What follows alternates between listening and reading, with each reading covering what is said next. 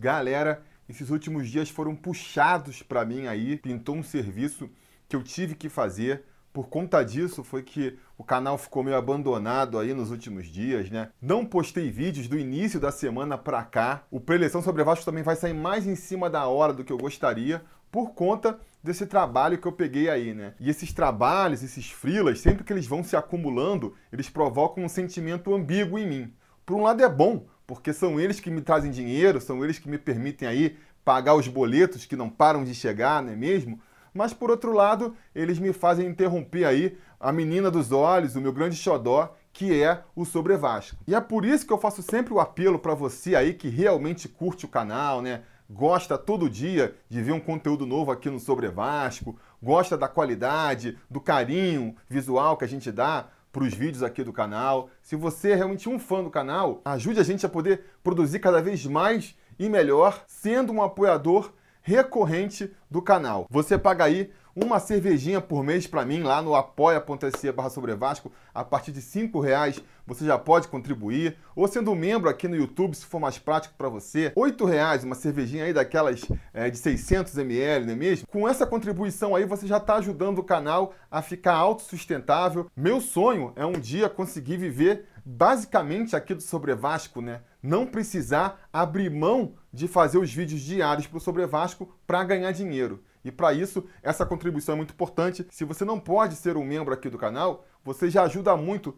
dando o like aí, é super importante, não custa nada, apresentando o canal aqui para outros vascaínos que você conhece, porque se o Sobre Vasco cresce em inscrições, se o Sobre Vasco cresce em visualizações, isso também ajuda bastante. Então, feita aí essa explicação, né? Vamos aí para o Preleção Sobre Vasco antes tarde do que nunca, não é mesmo?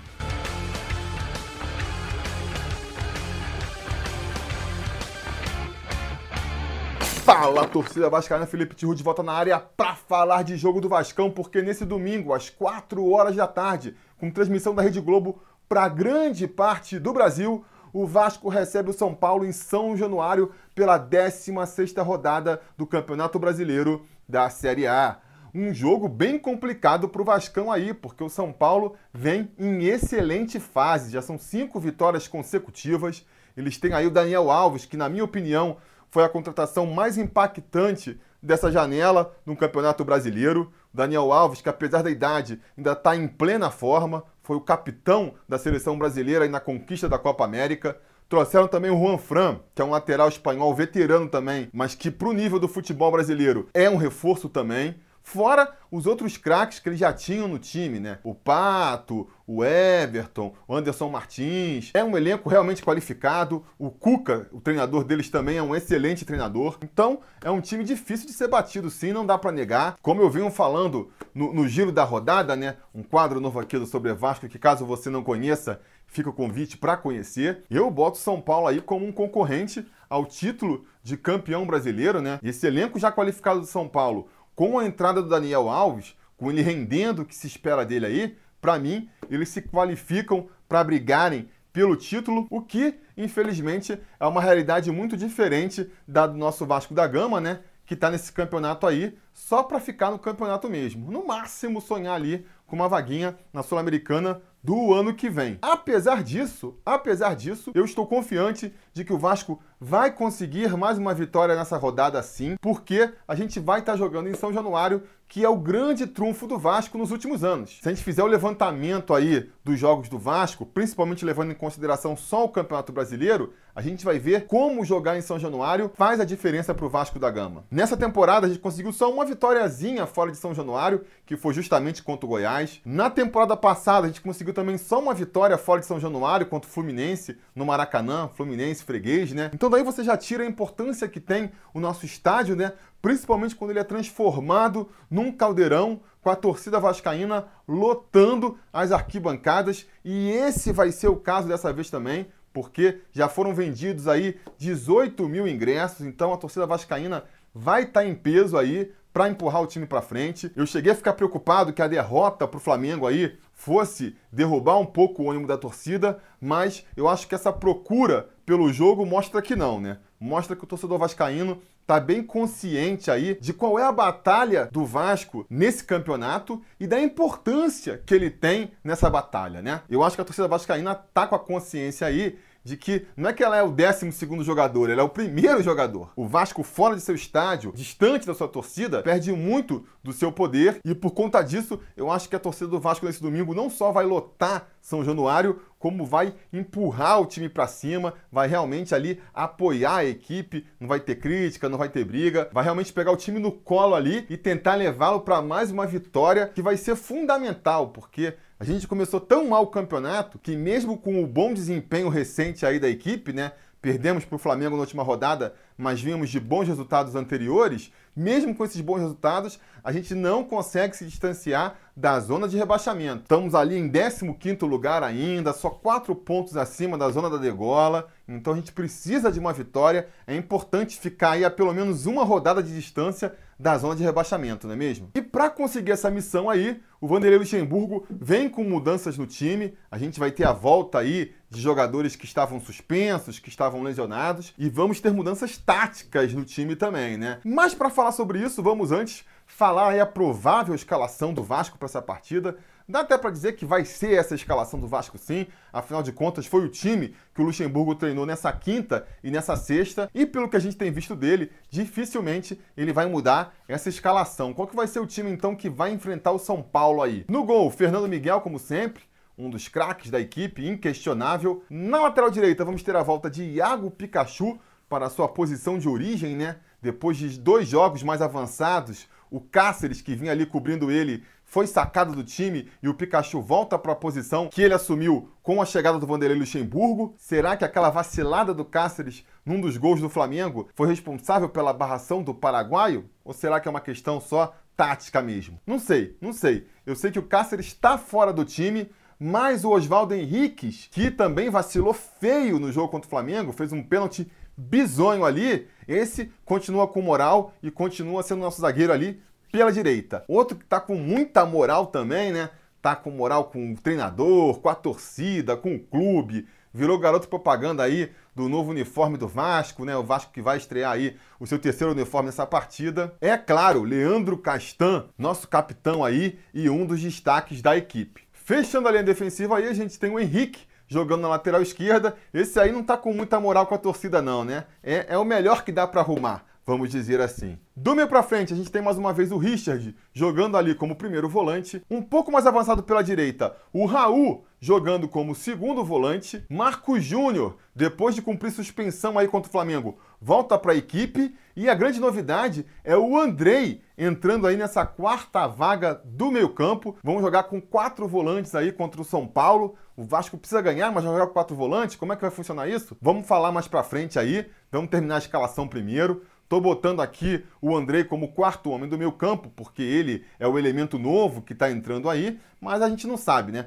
Pode ser que o Marco Júnior jogue mais avançado, pode ser que o Andrei jogue mais avançado, pode ser que os dois revezem aí, vendo quem vai subir e quem fica mais na defesa. Enfim, vamos jogar com quatro volantes, essa é a única certeza que a gente tem. Finalmente, fechando aí esse 4-4-2 que o Vanderlei Luxemburgo está escalando, nós vamos ter o Marrone também de volta à equipe, deve jogar mais ali pela esquerda, e o Thales fechando esse time aí, jogando mais uma vez como falso 9, aquele atacante que flutua ali e acaba caindo aí por todas as áreas do ataque. Falando do esquema tático, então, é, eu preferia que o Vanderlei Luxemburgo mantivesse os três atacantes ali, mas talvez por falta de jogadores mesmo, ele não queira fazer isso. Para mim, essa mudança do esquema tático vem muito em função do Rossi não estar recuperado ainda. Eu acredito que ele vai ficar como uma opção do banco. E aí, se as coisas não saírem da melhor maneira possível, ele vai entrar no segundo tempo, com o Vanderlei Luxemburgo aí sim, voltando para o velho esquema com dois atacantes mais de lado, né? Entraria no lugar do Andrei ou do volante que tivesse pior na partida aí.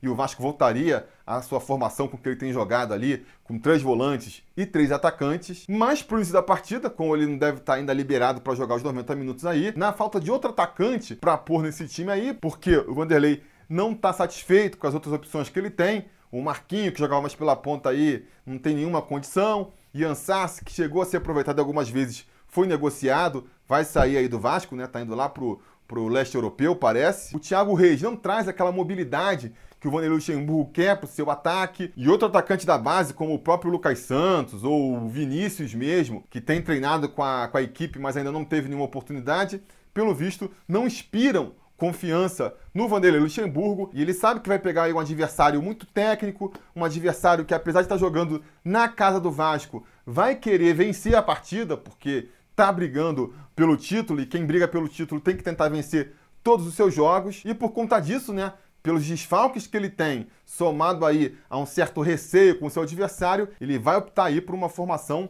mais defensiva. E aí eu vi muita gente argumentando também, pô, beleza, ele quer voltar para um 4-4-2, quer tirar um atacante lá da frente, não sou contra. Mas esse quarto jogador de meio campo aí tinha que ser um armador, tinha que ser um meio campo mais ofensivo. E eu também concordo com esse argumento, né? Não chego a ficar satisfeito com o Vasco jogando com quatro volantes, principalmente dentro de São Januário, mas eu acho que a medida é justificável, mais uma vez, pela carência do nosso elenco. A gente não tem um meio ofensivo para escalar. Vai dar mais uma chance para o Marquinho? Não tem a menor condição. Vai dar mais uma chance para o Bruno César, que pareceu que estava recuperando o futebol contra o Fluminense, depois virou titular, não fez nada. Entrou durante a partida contra o Flamengo, também não fez nada. Vai dar mais uma chance para ele ser titular. Vai dar mais uma chance para o Valdívia, que também é outro que não fez nada com a camisa do Vasco ainda e que ainda por cima sumiu das últimas escalações do Vasco. Não sei o que ele fez, o que ele deixou de fazer. Talvez seja só a qualidade técnica dele que esteja deixando o Vanderlei Luxemburgo decepcionado. Vai apostar no garoto da base desde o começo.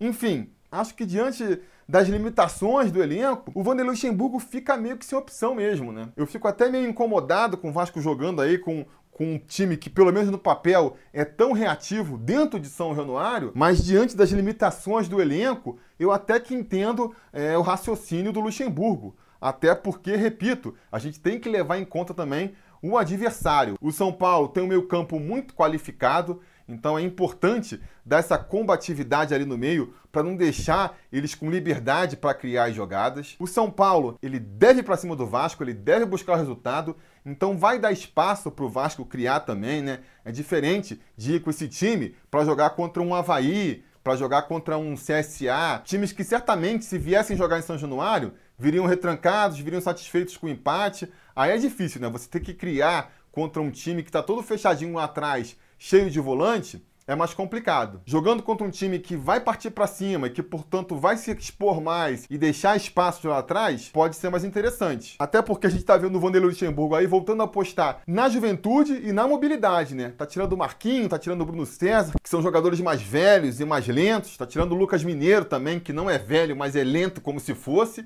para apostar em jogadores que trazem mais mobilidade aí, né? O Marrone, o Marco Júnior, o Andrei, não são todos velocistas, mas são jogadores que se movimentam mais do que esses que estão saindo. Então a gente pode esperar um time mais combativo, que marca mais próximo o seu adversário, que quando tiver com a bola vai conseguir no mínimo se movimentar mais, aparecer mais como opção, tentar dificultar um pouco mais a marcação do adversário aí, né? Pelo menos essa é a minha expectativa. Diante de tudo isso aí, amigos, diante do, do histórico do Vasco também, né? se a gente pegar aí as impressões que se tem desse time do Vasco, é um time que, joga melhor em São Januário, que joga melhor contra equipes mais qualificadas, quando ele pode ser mais reativo, não precisa propor o jogo, sabendo da pressão e da festa bonita que a torcida vai fazer em São Januário. Tudo isso me deixa confiante de que, apesar aí da, da qualidade do adversário, a gente vai sair com mais um resultado positivo nessa rodada. Vamos conseguir uma vitória sim. Não vai ser fácil, nunca é fácil, né?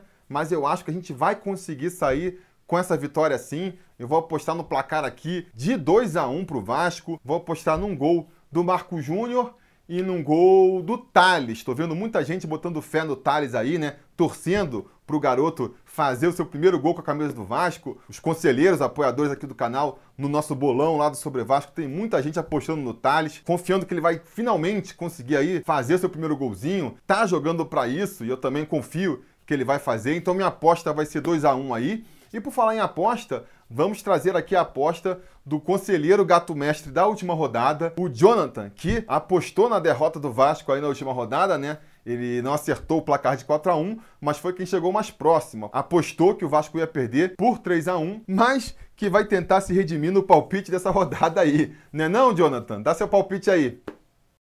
Fala galera do canal Sobre Vasco, beleza? Infelizmente tive o desprazer aí de ser o gato mestre da rodada passada, acertar o placar do jogo contra o Flamengo. Mas pra se redimir nessa rodada aí, postar alto do Vasco, vai ser 3 a 0 Vasco em cima do São Paulo. Gol de Pikachu de pênalti, o Pokémon vai se redimir. E os outros gols vai vir dupla Marrossi. Marrone e Rossi entrando no segundo tempo. O Rossi vai fazer o dele e Marrone vai guardar o dele também. Vai, meu. É isso, tamo junto.